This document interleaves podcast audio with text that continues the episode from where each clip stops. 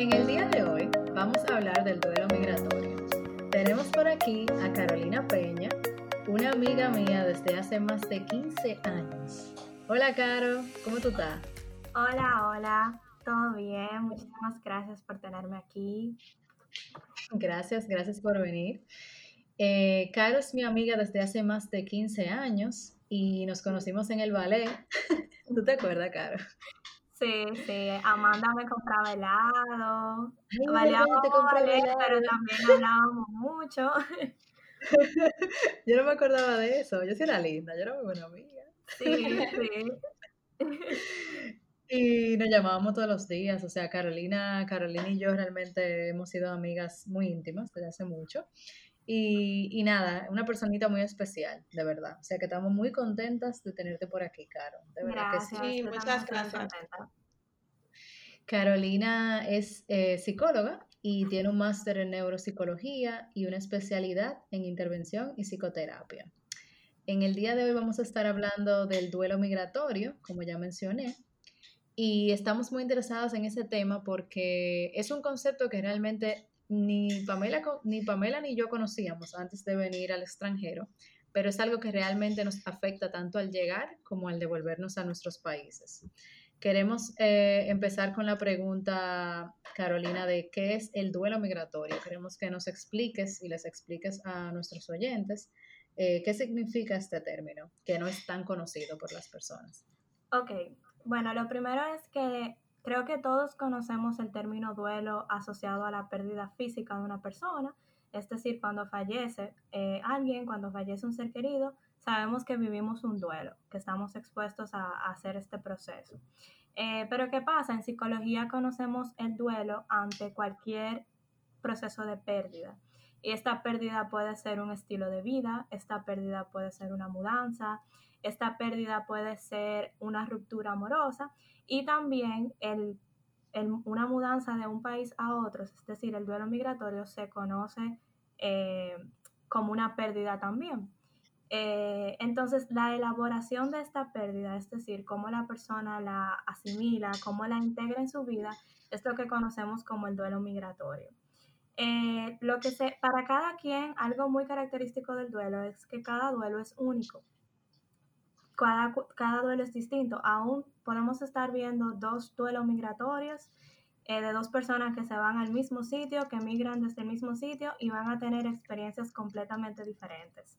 Y eso pasa con todos los tipos de, de duelo. Entonces, las pérdidas que se han visto en las personas está el perder la lengua en caso de que emigren a un sitio donde se hable otro idioma e inclusive hablando el mismo idioma sabemos que tenemos expresiones distintas, formas de hablar distintas, entonces esto es algo que se pierde.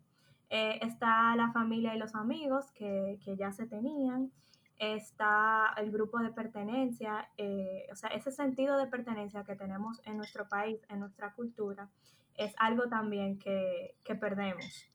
Eh, está la cultura en sí, o sea, tenemos cosas de nuestra cultura, tradiciones, comidas, o sea, todo lo que hace nuestra cultura, esa cultura eh, es algo también que perdemos eh, y para cada quien es distinto. Entonces, ¿por qué varía? Dependiendo de cómo sean esos aspectos para la persona, eso va a depender mucho de qué tan, cómo sea ese duelo. Es decir, si yo emigro a una cultura donde las costumbres son parecidas a las de mi país, o a lo mejor no son parecidas, pero yo me siento identificada con esas costumbres, pues mi duelo va a ser, a lo mejor yo no viva un duelo, eh, o a lo mejor yo no viva eh, como una experiencia tan, tan traumática o tan difícil porque la transición eh, se siente más ligera, porque de repente me siento cómoda, de repente tengo mucha curiosidad, a pesar de que hubo una, hay una cultura que estoy dejando atrás.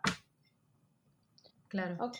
Y Carolina, ahora tú mencionabas que dependiendo del tipo de duelo se puede vivir de maneras diferentes. Con lo del tipo, ¿a qué tú te refieres? O sea, por ejemplo, solo las personas que dejamos nuestro país para ir a un país nuevo experimentamos duelo migratorio o se pudiera dar el caso de que, por ejemplo, yo me fui 10 años a vivir a Estados Unidos y luego cuando regreso a mi país de origen también pudiera experimentar un tipo de duelo migratorio. Sí, totalmente. Y, y de hecho es muy común y, y, muchas veces es más difícil porque no es tan reconocido. Es decir, socialmente eh, se espera que si tú te vas de tu país, tú, tengas, tú hagas un duelo en este nuevo país, pero las expectativas de las personas o las expectativas de la sociedad es que si tú regresas a tu país, aunque tú hayas tenido mucho o poco tiempo fuera, la gente entiende, bueno, este es tu país, esto es lo que tú conoces, entonces de repente es más difícil para la persona identificarlo en sí mismo, por eso mismo, porque no lo valida, sea, no valida emocionalmente como que, esas emociones puedan estar, entonces de repente hay un conflicto eh, y, el, y su alrededor no lo valida, o sea, eso también lo podemos ver más adelante, de qué tan importante, y ya esto es en cualquier tipo de duelo, es el reconocimiento que tienen las personas alrededor de ese sentimiento, o sea, de ese sentimiento de tristeza, de ese sentimiento eh, eh, de shock cultural que hay y que pasa, puede pasar también cuando eh, regresamos, porque no somos los mismos, o sea, mira, tú dijiste un, un ejemplo de irse fuera 10 años. O sea, si cambiamos en meses, ¿qué será en 10 años? 10 años, claro. Si yo estuve 10 años en otra cultura, de repente yo absorbí cosas de esta cultura, tanto como ideales, forma de ver la vida, forma de comer. O sea, porque si yo duré 10 años, yo tuve que adaptarme en esos 10 años y adaptarme eh, a una nueva cultura implica tomar costumbres de este nuevo lugar para poder sentirme bien, para poder elaborar el sentido de pertenencia. Entonces de repente yo vuelvo, pero ya yo no soy la que me fui, ¿verdad? O sea, yo no soy esta persona que se Nunca somos lo que fuimos ayer, yo creo. Exactamente. Entonces, lo que suele pasar muchas veces es que se intenta, o sea, las personas intentan como que ponerse el traje anterior, como que, bueno, de repente yo tengo que ser esta persona que era cuando me fui, o de repente no me siento tan permitido eh, ser de esta manera, vestirme de esta manera, porque eso también pasa mucho, o sea, sabemos que eh, hay formas de vestir que tienen mucho que ver con la cultura, que a lo mejor yo adapto porque me identifico con esta forma de vestirme. Porque hay muchas personas que tienden a criticar, ay no, porque hay gente que se va y pierde su forma de ser o cambia. No, eso es una forma de adaptación. Claro. Eh, y por eso es que a veces decimos, oye, yo estoy haciendo cosas que yo en mi país no haría. O yo no me atrevería a ponerme estos zapatos en mi país porque, bueno, o porque no pega o lo que sea. y eso no quiere decir que tengamos un problema de identidad o de personalidad. No, eso es, una, eso es un proceso adaptativo que hacemos. Entonces, eh, si ya yo de repente me, me vi sumergida en una costumbre, en una forma de hacer las cosas, en un estilo de vida que no puedo hacer en mi país, no tanto, puede ser que yo no pueda hacer algo hasta porque la cultura de mi país no me lo permita. Por ejemplo, Sabemos que en República Dominicana tenemos el tema de la seguridad. Y sabemos que, por ejemplo, ustedes que están en Alemania tienen mucha más libertad en lo que es caminar en las calles, en lo que es la seguridad, etcétera. Entonces, de repente ustedes vienen y ustedes, por ejemplo, Amanda, tú que estás, eh, me dijiste que estás montando bicicleta y tú estás haciendo y aunque aquí eso se está como fomentando, nos falta mucho para llegar a... Yo que me monto yo una bicicleta ya. yo quiero mucho mi vida. Claro, aquí no estamos acostumbrados a eso, entonces de repente eso sería un duelo para ti, porque a lo mejor ya tú te sientes identificada con el andar en tu bicicleta. Tú te sientes que eso es parte de ti y con lo que sea que tú conectes andando en bicicleta. Y de repente aquí, ya sea por cómo manejan, ya sea por seguridad, ya sea porque no te sientes cómoda, es algo que no puedes hacer. Y eso también tiene mucho, tiene mucho valor. Como que a veces lo damos por sentado, ah, no, pero tú manejas, Amanda, porque, por ejemplo, doy el ejemplo de Amanda porque sé que Amanda aquí tenía su carro y claro, claro. Y, y yo podría decirle eso, pero óyeme, eso, eso es un proceso difícil o a lo mejor podría ser un proceso difícil en el caso de que Amanda eh, se vea en esa situación. O sea, yo colocando como algo eh, hipotético. Y fíjate lo tangible, es un buen ejemplo que yo no te había dicho, creo.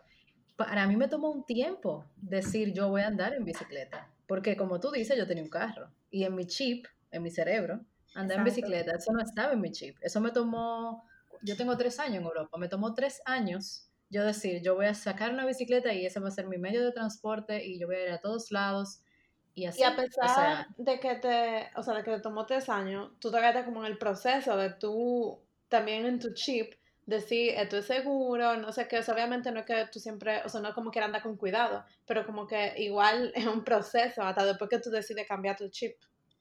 Claro, totalmente. Y también otra, otra cosa que pasa, por ejemplo, en el caso de ustedes que están como extranjeras en, en Berlín, bueno, Amanda está en Berlín y Pamela tú estás en Stuttgart, Ajá, Así que se dice. Sí, bueno, pero también en otros países hay, hay algo que pasa en el estatus y es que ya ustedes, ustedes son extranjeras, ¿verdad? Y por bien que ustedes se sientan, que la tratan, eso en un principio es como que, ok, yo soy extranjero y, y, yo no soy de aquí. Y de repente tu país y las costumbres de tu país es como una cartera que ustedes llevan. porque la gente les pregunta, la gente es curiosa con eso y es algo que como aquí todos somos dominicanos, por ejemplo, no es algo que uno lleva porque ya todos eh, venimos del mismo sitio. Entonces, esa nueva identidad, como que, ok, yo soy, por ejemplo, si yo estuviera allá, yo soy Carolina, la extranjera, que lo sentí mucho cuando yo, cuando viví mi experiencia de hacer mi maestría en España, yo me di cuenta que cada vez que yo me introducía, no solamente me introducía yo Carolina, sino que me introducía yo Carolina de República Dominicana, de Santo Domingo y lo que es mi país y lo que es mi cultura. O sea, de verdad yo me sentía como en la tarea de defender mi país o de hablar de mi país o me sentía hasta como responsable de qué es lo que yo estoy mostrando de mi país a través de mí. Entonces, eso también es algo nuevo y es algo con lo que se vive día a día y más si se tiene, por ejemplo, yo tengo rasgos físicos que es muy notorio que yo no soy española o, o, la gente puede predecir que soy dominicana o que soy latina, o sea, es bastante notorio. Entonces, de repente hay una, una nueva postura de, ok, de explicarme, de decir de dónde vengo, y eso es un trabajo nuevo, como quien dice. O sea, claro. de repente a lo mejor no todos los días yo estoy en ese ánimo de querer mostrar. Eh, claro, y claro. Tú sabes que ahora que tú dices eso de tú como presentarte como tú y como de donde vienes, también yo siento que de alguna manera uno siente más como esa necesidad de proteger eso que uno es. Sí. Porque yo no sé tú, pero yo a veces siento aquí que tengo que proteger quien yo soy, por el sentido de que me siento muy bombardeada o arropada por nuevas costumbres que yo no necesariamente quiero adoptar, ¿sabes? Exacto. Eh, como maneras de la gente ser, eh, que, no, que, no, que no las quiero apropiar. O sea, que yo sé que son parte de la cultura de aquí, pero no me interesan apropiar. Entonces, es como que no, espérate, esta soy yo. O sea, no, no, no, me, no traspase ese límite. O sea, como que, entonces tú sientes esa necesidad de tú decir, esta soy yo, soy latina, tengo estas características, pienso así, de esta manera o de otra. Y, y sí, o sea, es como una manera de tú también no sé, o sea, como diferenciarte. Lo dijiste bien, como que tú cuidas tu identidad y ahí es que nos damos cuenta que tanto nuestra cultura es parte de nuestra identidad, nos guste o no. Te guste o no ser dominicana, si tú creciste y te criaste aquí, tú tienes cosas de tu identidad que vienen con la cultura. Eh, te gusten o no, porque hay gente, hay muchas personas que desde pequeñas se sienten más identificadas con otras culturas ya sea por su manera de ver la vida, por sus creencias, sus ideales, y muchas veces para estas personas mudarse o el proceso migratorio es mucho más fácil. Pero ¿qué pasa? Cuando no aceptan esa parte de ellos que los hace dominicanos, hay un conflicto, porque tú tienes cosas eh, por, por haber crecido aquí que son parte de ti, te gusten o no, están contigo. Entonces, por ejemplo, lo que se ha visto ya en la, literatura científica de cuáles personas se adaptan mejor, se ha visto que las personas que hacen como un equilibrio entre adoptar nuevas costumbres culturales del sitio en el que están, pero en el mismo tiempo mantener ciertas costumbres de donde vienen, o sea, se le llama biculturación. O sea, de repente estas personas son las que tienen como un mejor proceso adaptativo o sea, las que llevan cosas, es lo que se ha visto, en la medida que hay un equilibrio. Porque, ¿qué pasa? Si se olvidan completamente de cómo eran y, niegan todas sus costumbres o todo lo que eran, puede haber como una crisis de identidad o puede que el proceso sea más difícil porque no, se no sienten que saben quiénes son. Sí, eso es muy importante. Claro que tú puedes sentir como que tú puedes sentir como que te vas a perder a ti mismo. O sea, hay cosas de ti, el ser humano cambia con el tiempo y eso es normal. Pero una cosa es tú cambiar y otra es tú perder tu esencia, que en algún sentido eso no se pierde. Claro, claro, totalmente. Claro, y una pregunta, ¿cómo uno identifica esos elementos que dicen que uno está pasando un duelo migratorio? ¿Cómo podríamos claramente, hay alguna manera de identificarlo, algunos síntomas? Eh? Ok, bueno, digamos que lo más básico sería eh, ver qué estado de ánimo predomina. O sea, si la persona constantemente se siente desanimada, desmotivada, digamos que podemos hacer como una diferencia entre como que algo, lo que sería más sano y lo que no. Digamos que es normal que en un inicio la persona de cierta forma se sienta un poco confundida o se sienta un poco extrañando eh, su cultura o lo conocido. Eh, pero si esa persona, a pesar de este sentimiento y a pesar de estas emociones, hace cosas para integrarse, para adaptarse, para conocer la cultura, para exponerse, digamos que eso sería lo más sano, porque no vamos a sentir como nos sentimos, pero si seguimos como que funcionando e intentándolo y estando presente para lo que está pasando, pues bueno, estamos ahí. Pero si ya vemos señales de que la persona se, se retrae, por ejemplo, hay personas que no se conectan para nada con la nueva cultura, y están 100% atentos a, lo que está pasando en su país, tanto de sus seres queridos como las noticias, pero es como todo el, otro extremo, o sea, no hay un equilibrio, porque yo puedo estar atenta a mi país y estar atenta al sitio nuevo en el que estoy. Pero hay personas que no interactúan, no hablan con nadie, están, como quien dice, nunca llegan. o sea, nunca llegan, no están allá y están completamente, o sea, mentalmente viviendo lo que pasa aquí. Si sus amigos salen, se sienten súper mal porque salieron y yo me lo estoy perdiendo. Y no hay como ese proceso de crear una vida donde están. Eh, por ejemplo, ahí, cuando yo me fui a, a España, lo pude ver en compañeros que como que conductas muy que a lo mejor pueden pasar desapercibidas, pero como que me daban señales. Por ejemplo, gente que llegaba y tenía todo en la maleta tenía todo guardado, no tenía nada en su sitio. Eh, mm. Gente que no salía, o sea, lo primero que se suele hacer es salir a conocer la ciudad, el sitio en el que se está. Eh, hay procesos también de que si voy al banco, que si saco un celular, o sea, todas esas cosas que me dicen, estoy aquí y voy a vivir aquí. De, muchas veces esas personas no lo hacen, lo postergan, o sea, no hacen esa cosa de llegué, porque no han llegado emocionalmente. Entonces, es como, negación, ¿verdad? ¿Perdón? Es como, como un estado de negación que están, o sea, como que no quieren dar ese paso, porque cuando den ese paso es más real que ya están viviendo en otro país.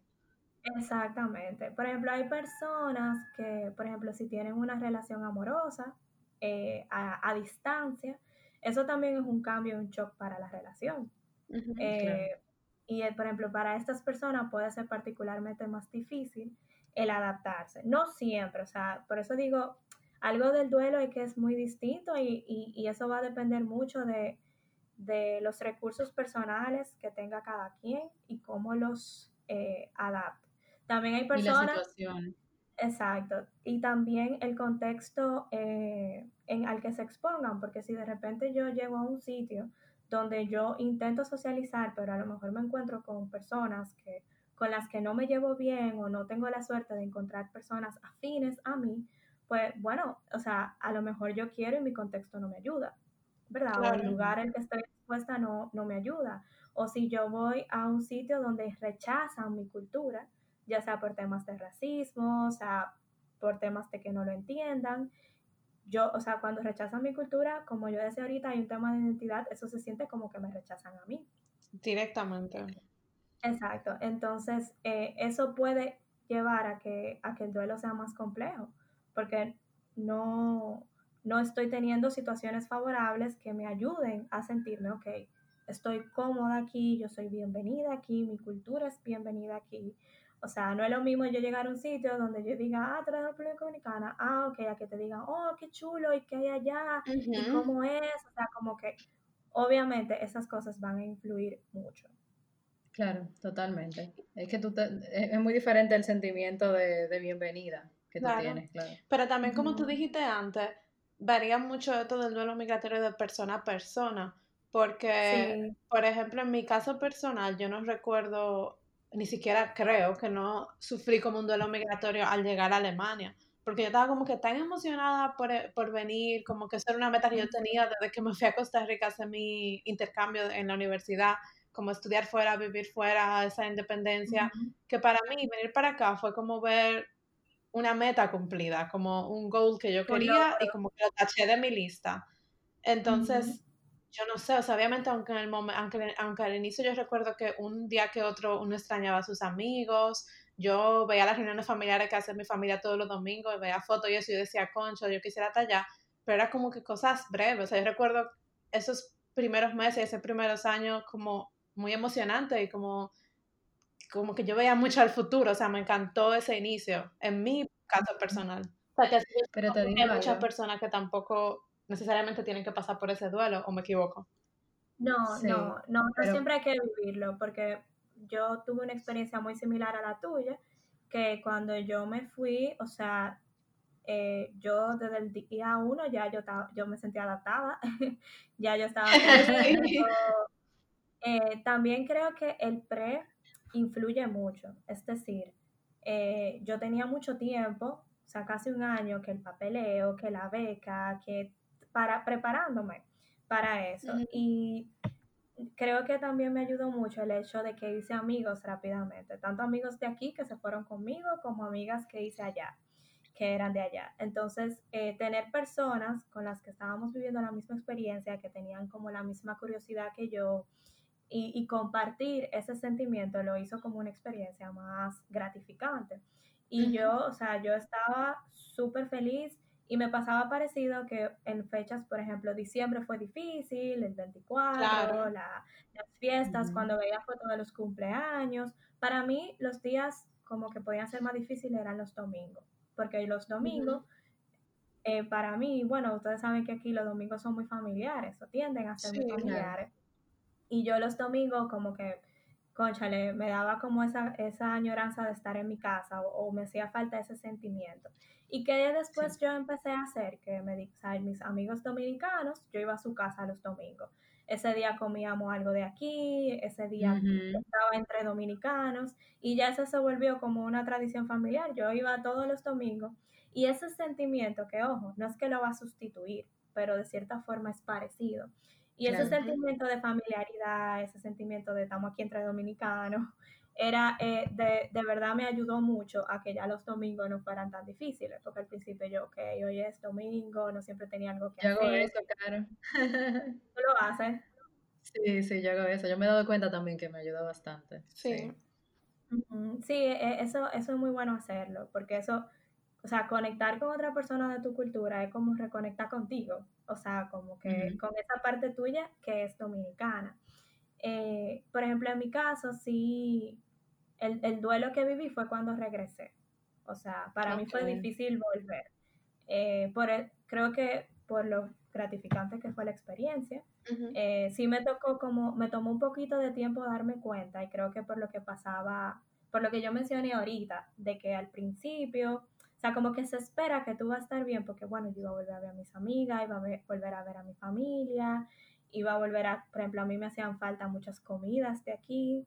Eh, mm. pero después de que yo vi a todo el mundo y que yo me comí todo lo que me quería comer, como que eh, extrañaba mucho a mis amigas de allá, extrañaba mucho todo, pero también me di cuenta que eran cosas más profundas, o sea, yo extrañaba esa persona en la que yo me convertí allá, o sea, esa persona y me pasó lo que yo mencionaba de que yo vine aquí y quise ser, quise ser la persona que yo era antes.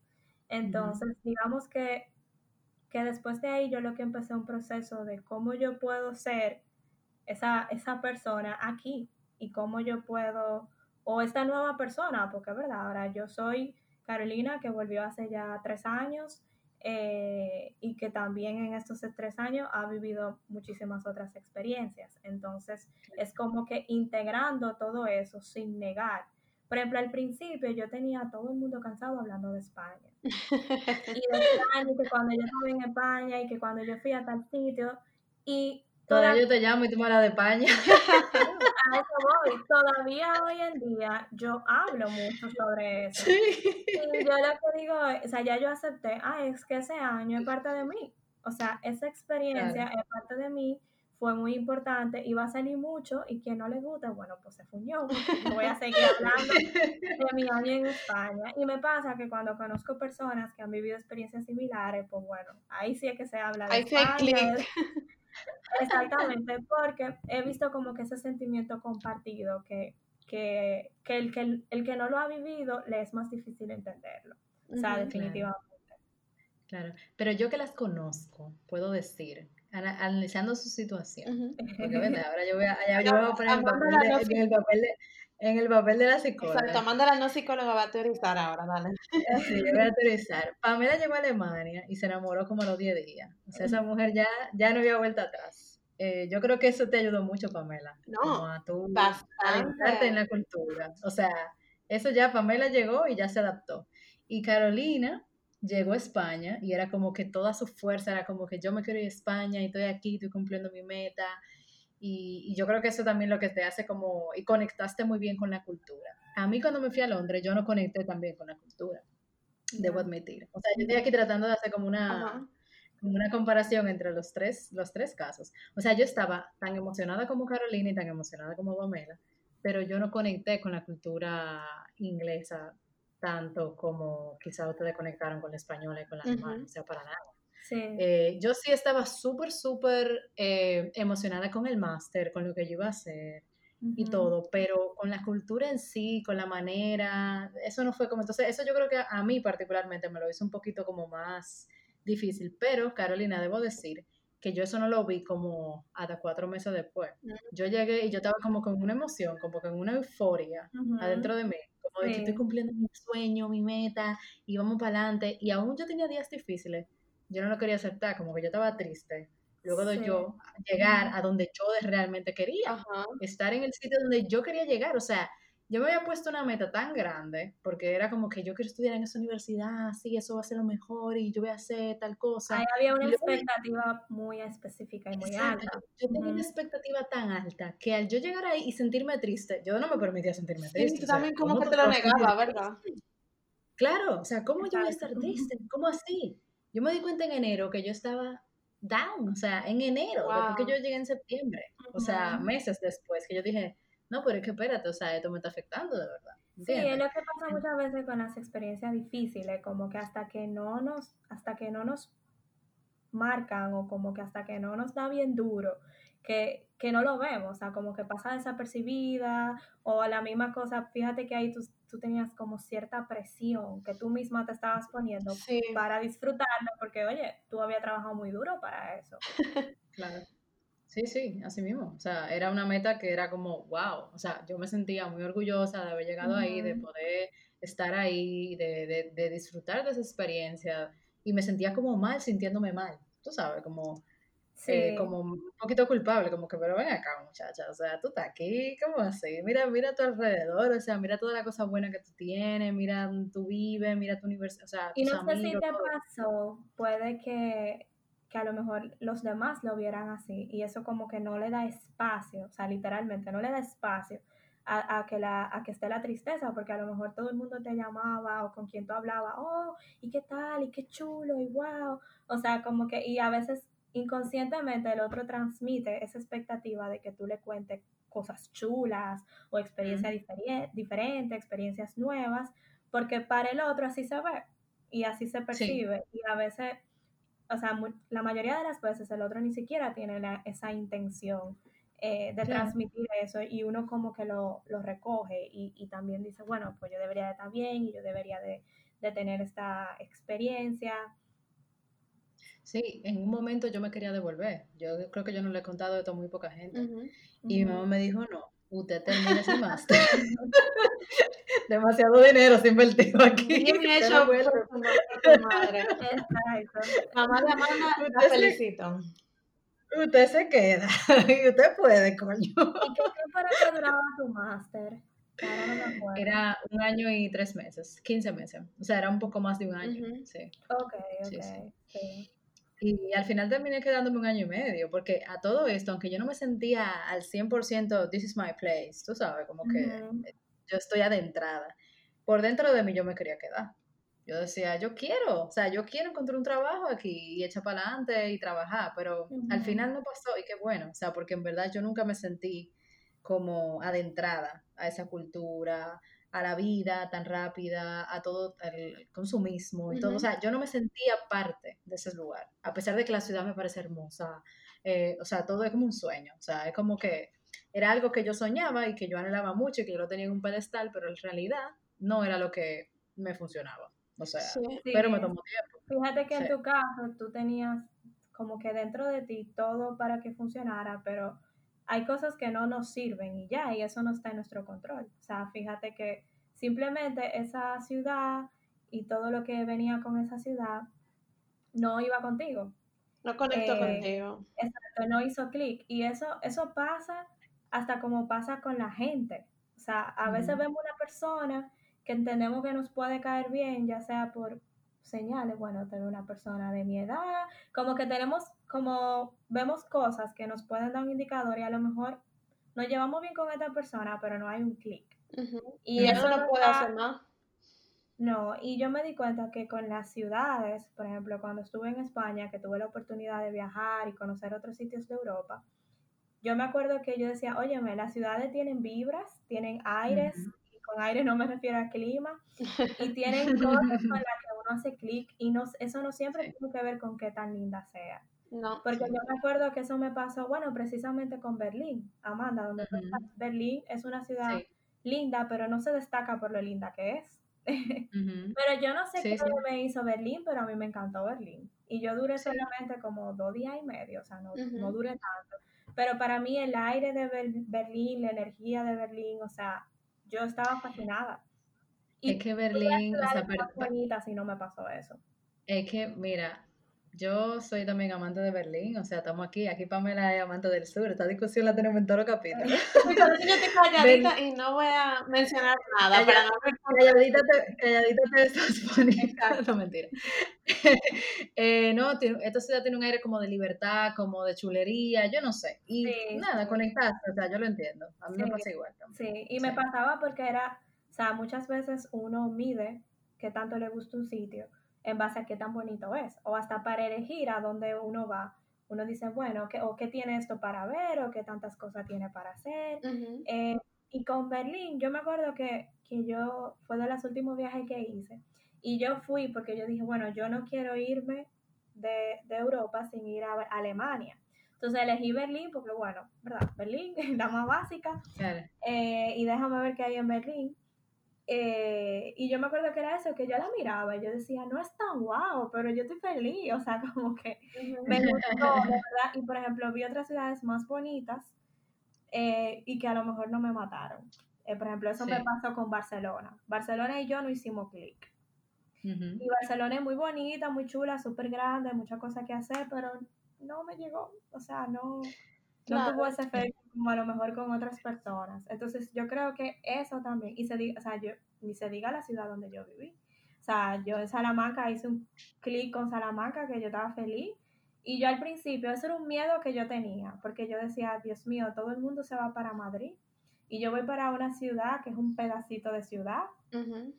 Ahorita yo me aburro, no hay nada que hacer, ahorita es un campo. O sea, eso era un temor que yo tenía cuando yo estaba haciendo los planes de irme. O sea, yo decía, pero ve acá, y cada vez que yo le decía a alguien que yo iba para Salamanca, ay, ¿dónde está eso? Eso es. O sea, como que socialmente no era tan reconocida, pero precisamente todo lo que yo temía fuera lo que me gustó. O sea, me gustaba que era pequeña, me gustaba que se sentía como ese efecto small town.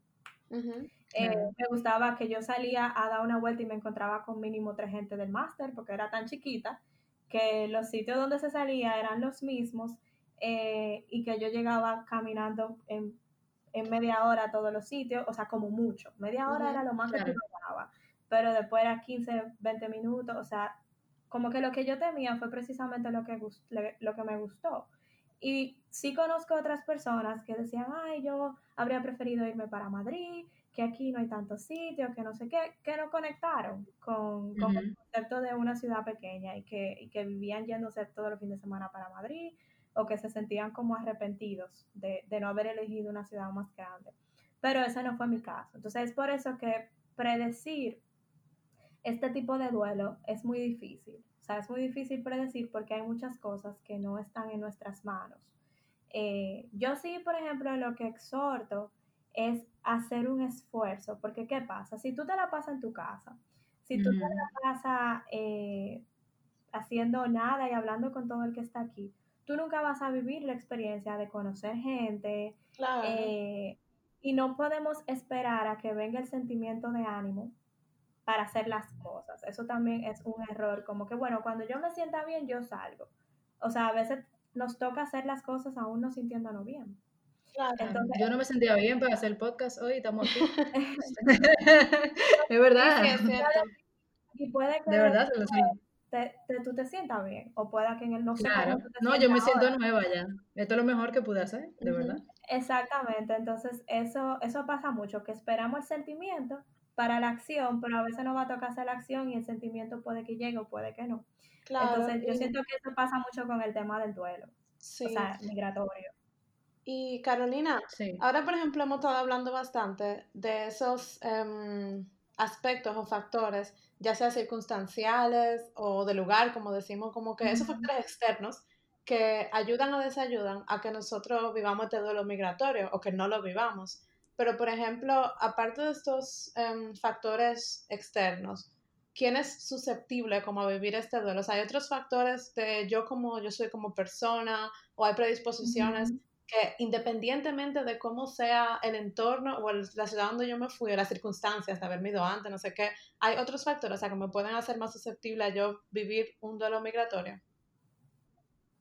Mira, eh, yo entiendo que personas que, que tengan vínculos como con características muy dependientes con personas de su país de origen, de estas personas muy temerosas o que siempre dependían de otro para hacer las cosas.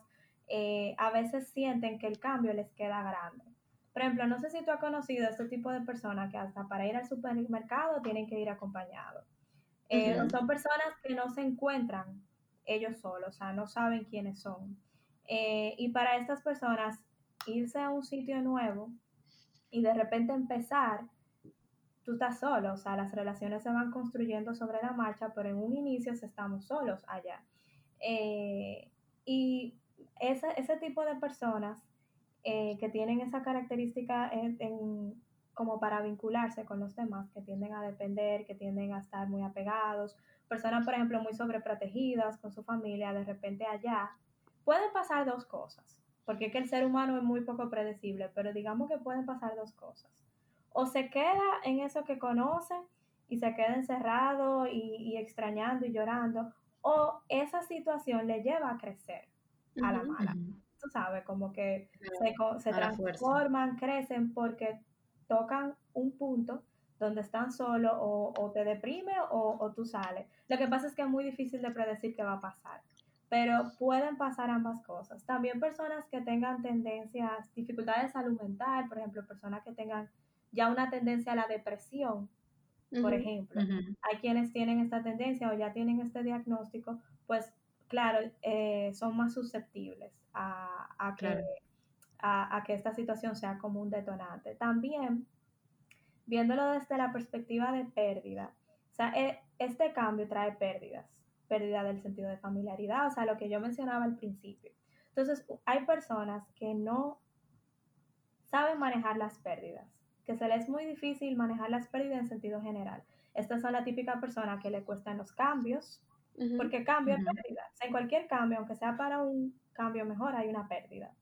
Entonces, eh, estas personas que, no saben eh, o se les hace muy difícil lidiar con las pérdidas, eh, se les hace difícil este cambio, porque no saben cómo accionar, no saben cómo responder y, y pueden entrar más fácil como en un proceso de negación o de minimizar lo que le está pasando.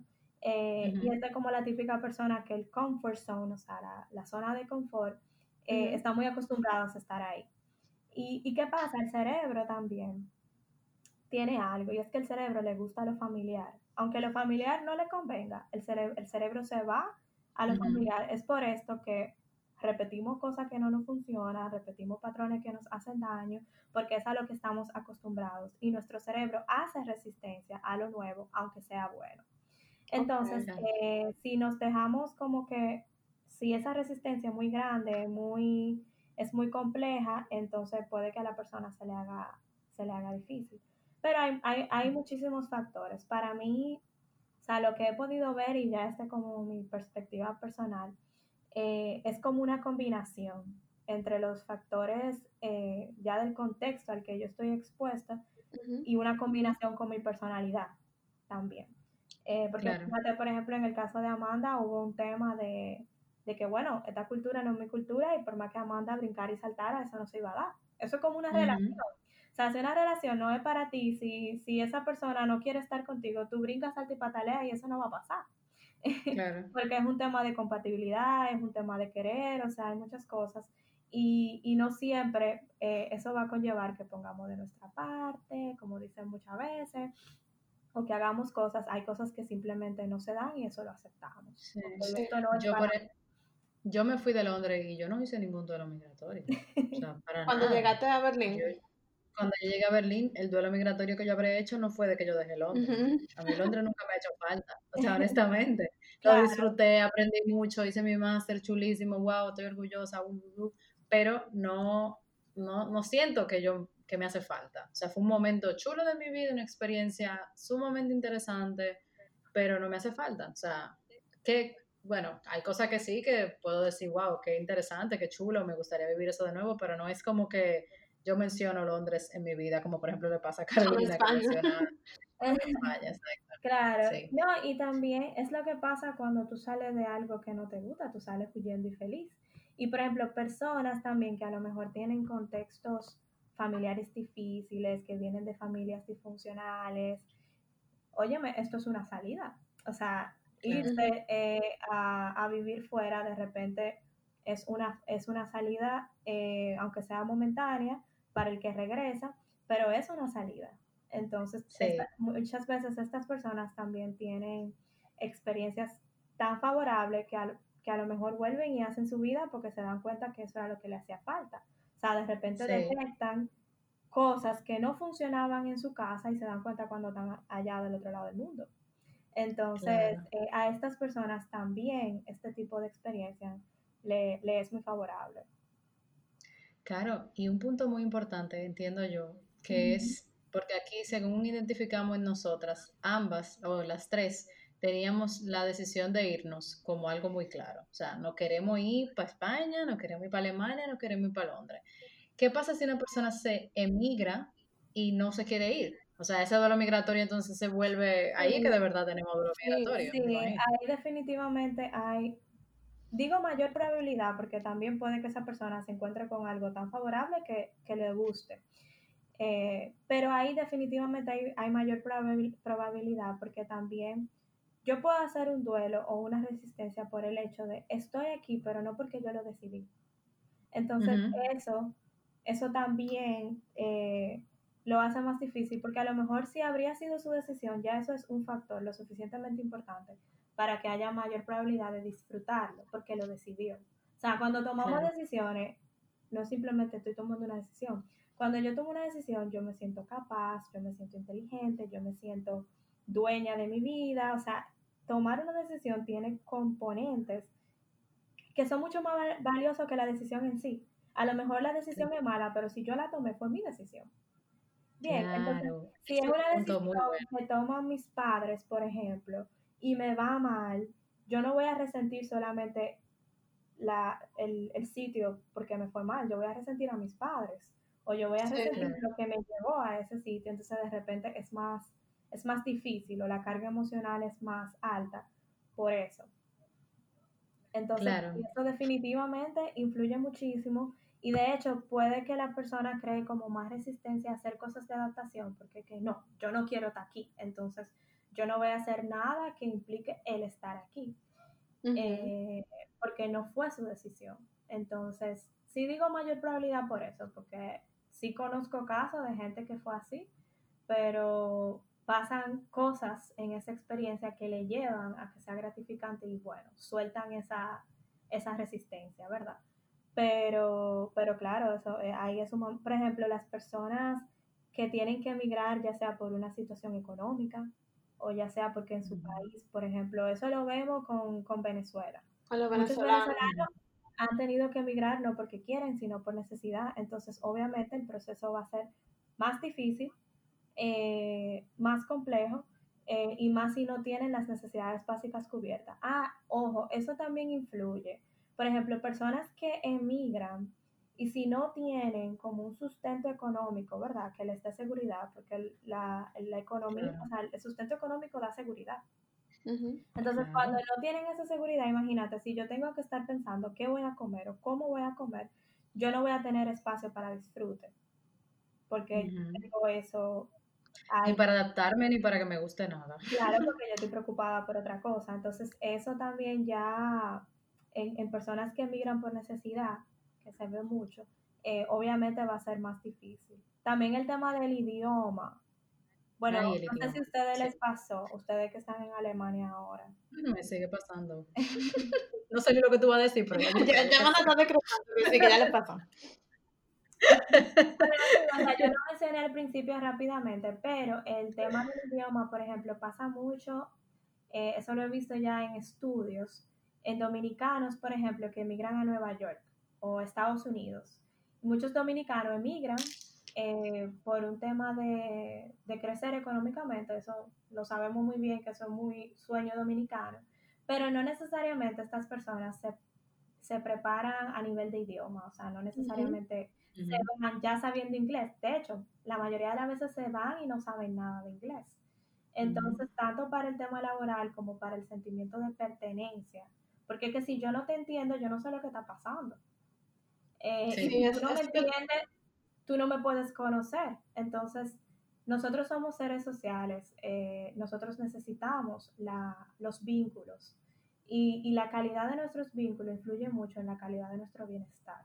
Entonces, eso también influye. Si yo tengo buenos vínculos donde yo estoy y mantengo mis vínculos de donde yo vine, eso también influye en que también yo me siento. Entonces, ¿qué pasa? El lenguaje me permite vincularme, me permite interactuar, me permite compartir con los demás. Entonces, eso, eso es un freno bastante importante si la persona no, no sabe el idioma o si siente que se le hace particularmente difícil aprenderlo, ¿verdad? Como que ve muchas trabas, entonces de repente no ve una salida. Eso también influye mucho.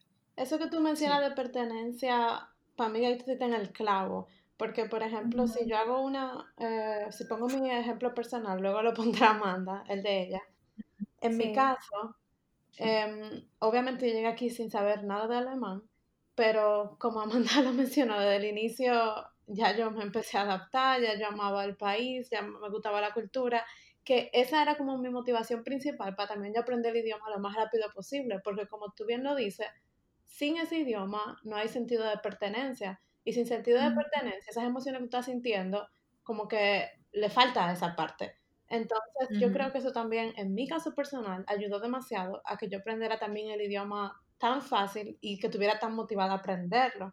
Y que, o sea, todo yo creo, porque como por poder aprender el idioma rápido, pues entonces yo me adapté más rápido, por adaptarme más rápido, entonces estaba más feliz, como que todo es un círculo, no vicioso, porque en este caso no es negativo, pero es un círculo como que un factor afecta al otro y para mí es sumamente importante porque también el que llega, y si me equivoco tú me corrige con mi asunción, asunción, el que llega, por ejemplo, y rechaza el país y la cultura en la que está, probablemente se le va a hacer también mil veces más aprender, más difícil aprender un idioma, porque hasta tal vez ni le interesa, o como rechaza la cultura y rechaza ese ambiente, pues si el idioma es difícil, como el alemán, por decir un ejemplo, y aparte no le gusta la cultura y aparte él quería estar en su país porque emigró a la fuerza, pues yo creo que a esa persona se le va a hacer todavía mucho más difícil aprender el idioma y ese mismo loop en este caso va a ser negativo porque entonces si tú no aprendes el idioma no te integra tan fácil, si no te integra tan fácil pues tú vas a seguir con tu duelo, o sea, yo creo que eso es todo así. Todo se conecta. No, y también por ejemplo, si la persona ya desarrolla una depresión,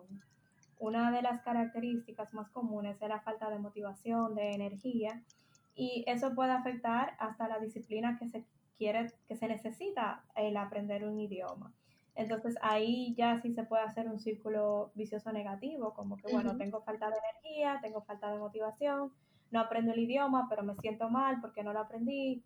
Y así Y ya yo sí recomiendo, por ejemplo, si la persona identifica como que, como que siente que no puede sola o siente como que las cosas le pueden más, el buscar la ayuda profesional, eh, el buscar la ayuda psicológica, hasta para poder aprovechar la experiencia, porque si, si de repente se ven en esa situación, eh, estando lejos de su país, por ejemplo, yo he visto muchas personas que están fuera y buscan ayuda psicológica de su país para sentirse más entendidos y para poder también entonces aprovechar. Eh, o en su idioma también, claro. experiencia fuera, claro, exacto, en su idioma. Y, y, y, para poder aprovechar esa experiencia, porque están fuera, pero se sienten de esa manera, entonces quieren, quieren aprovecharlo. Porque sí lo que he visto es que los primeros meses tienden a ser más difíciles. O de hecho, los primeros meses que uno está conociendo gente y ya como que para, yo recuerdo que, que la, cuando se estaba poniendo bueno, yo decía que se me estaba acabando el tiempo, o sea, cuando ya yo tenía... Oh. Que yo Ahora que esto está buena. o sea, desde un principio la experiencia fue buena, pero ya para el segundo cuatrimestre, o sea, ya a partir de enero, era que ya yo tenía como un círculo, ya yo tenía gente con quien salir siempre, eh, como que ya como que teníamos más cosas que hacer y ese tiempo pasó volando, porque recuerdo que el primer cuatrimestre yo tenía más clases, tenía más asignaciones, o sea, la carga académica era más. Porque, ojo, yo estaba haciendo una maestría, o sea, no, de vacaciones. Exacto, entonces la carga académica era más y yo me acuerdo que yo me pasaba la semana haciendo trabajos, haciendo tareas, pero al mismo tiempo yo tenía como esa sed de salir, de conocer, de divertirme, pero tenía que hacer tareas. Entonces, sí recuerdo que el segundo cuatrimestre, la carga académica, aunque estaba, era mucho más baja. Entonces eso también permitió que todo el mundo estuviera más relajado, entonces eh, hacíamos más cosas. Eh, y eso también es normal. O sea, es normal al principio uno estar confundido, tú no sabes con quién tú te llevas bien todavía, o sea, uno está conociendo, uno está introduciendo. Entonces es normal que al principio también haya un poco de, de confusión. Eh, entonces, Caro, recapitulando, hay un, hay un factor aquí personal en el tema del duelo migratorio y de contexto, o sea, de qué situaciones tú te ves involucrado, de las personas con las que, a las que tú conozcas. Hay un tema de idioma que va muy conectado con la cultura, con la expresión, con la identidad. Y también hay un tema de actitud, de cómo tú al llegar a ese país o al devolverte al tuyo, tomas eh, la situación, o sea, tomas la experiencia, o sea, cómo yo me voy a adentrar a esta cultura, qué tanto yo voy a ponerte en mi parte para aprender ese nuevo idioma que me va a conectar con la cultura y que me va de alguna manera a, afectar mi identidad, o sea, a, mejor, a afectarla de manera positiva o de manera negativa, que pudiera ser. Eh, ¿Tú pudieras identificar otro aspecto aparte de esto que yo mencioné? Eso como lo que yo he podido eh, recapitular del capítulo ya para concluir. Y si tú quisieras exponer alguna, alguna experiencia personal extra ya para terminar el tema o alguna recomendación para nuestros queridos oyentes. Eh, yo creo que realmente hemos tocado como lo, lo más importante. Sí, de nuevo digo que, o sea, si una persona lo está viviendo, y siente que no hemos mencionado algo que para ellos es importante, como esto es tan individual eh, y pasa en sentido general, o sea, por eso trabajamos de manera individual con las personas, porque cada quien es un mundo y cada quien puede tener motivos o circunstancias distintas que le lleven a tener un tipo de experiencia u otra. Eh, también un factor importante, y lo voy a mencionar rápidamente, es el tema de con quién vives y, y, y con quién compartes porque sí, o sea, yo tuve una experiencia positiva, pero sí vi personas que, que ese, que el tener personas con quienes no se llevaban bien, eh, influía en su, en su bienestar, porque tú vives con esa persona. Eh, o con esas personas y vi por ejemplo personas que a lo mejor tuvieron que cambiar, mudarse, lo que sea, eso también puede influir.